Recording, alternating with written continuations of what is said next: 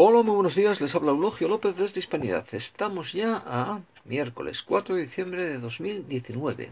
Dice, oiga, no se lo van a creer, pero siguen negociando eh, Esquerra Republicana de Cataluña, dice, y el Partido Socialista, circunspectos ellos, no permiten ya ni vídeos, ni vídeos sin palabras, claro. Mm, tenemos que estar todos pendientes de su imagen, del señorito Rufián, el señorito Ábalos, la señorita Lastra, sentaditos ahí en una mesa, porque porque es que tenemos un conflicto político. Y el PSOE dice, sí, sí, es verdad, tenemos un conflicto político en Cataluña. Oiga, ¿y Cataluña qué es? ¿Siete millones o siete y medio millones de habitantes? ¿Y España qué es? 47 millones y medio de habitantes. Oiga, ¿y los otros 40? Dice, a los otros 40 que les den. Hombre, vamos a ver, mire usted que tenga que uno como periodista que es verdad estar pendiente de estos panolis, de petardos, del petardo del Gabriel Rufreán, de la petarda de Adriana Lastra, del superpetardo que es menos petardo y por lo tanto más culpable, porque ese tiene dos dedos de frente, los otros tienen uno y medio, de José Luis Ábalos, ¿eh? que incluso llegó a participar en la operación eh, Borrell, que era lógico porque veía que... Eh, Ábalos tonto no es, es chulo, pero no tonto. A ver si, si, si distinguimos. ¿eh? Chulo, sí, tonto, no. Entonces se da cuenta que con este cantamañanas que tenemos de el presidente en funciones, don Pedro Sánchez Pérez Castejón, no va a ningún sitio y se pensó muy seriamente, bueno, sí, vamos al Frente Popular, que es lo que no le gusta a Ábalos, ¿no?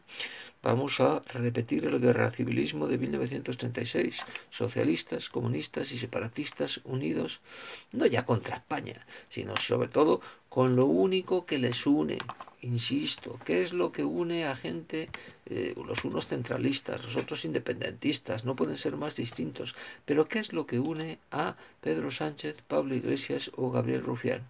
Su cristofobia, su odio, su cristianofobia, su anticlericalismo, su odio a cualquier principio cristiano.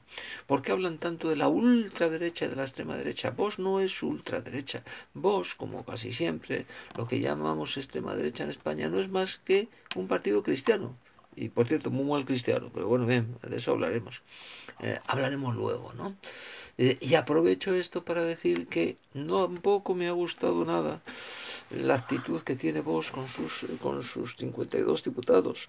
Vos ahora mismo, ya desde el comienzo de la legislatura, lo que tiene es que devolver los principios cristianos al Parlamento de la Nación.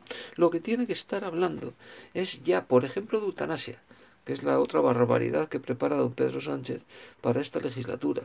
Como ha, logrado ya que España sea el paraíso del aborto, eh, de cargarse a los niños no nacidos, ahora tiene que cargarse a los viejos por morir, a los ancianos por morir de eso tenía que estar hablando. Igual que la progre de Pilar yo, madre mía, ¿de dónde ha salido? Así pasa lo que pasa en nuestros tribunales.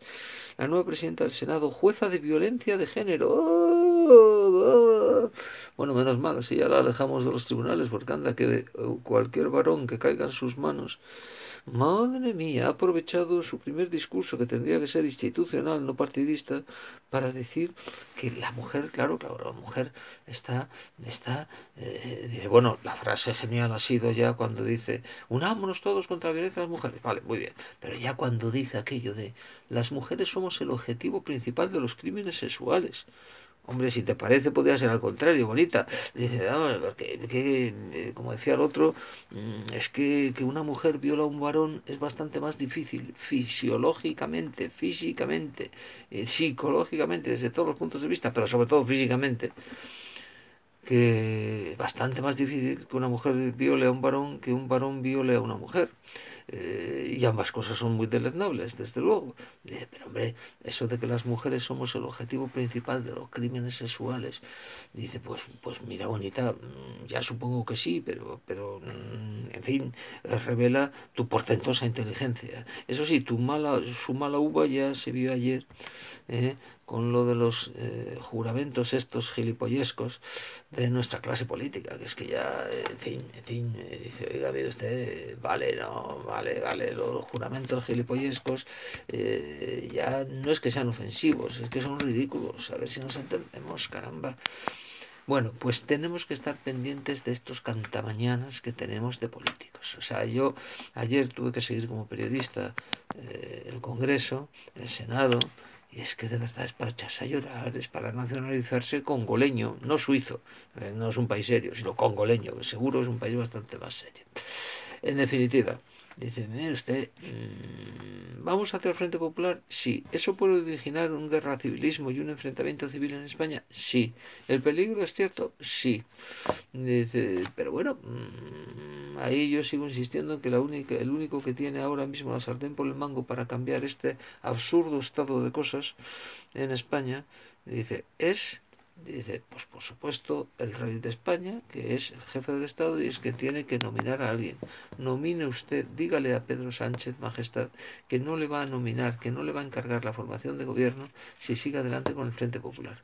Puede hacerlo, está en su derecho, es legal, es legítimo, y a lo mejor, entonces, a Pedro Sánchez, que lo único que le importa es no perder el poder, pues a lo mejor reacciona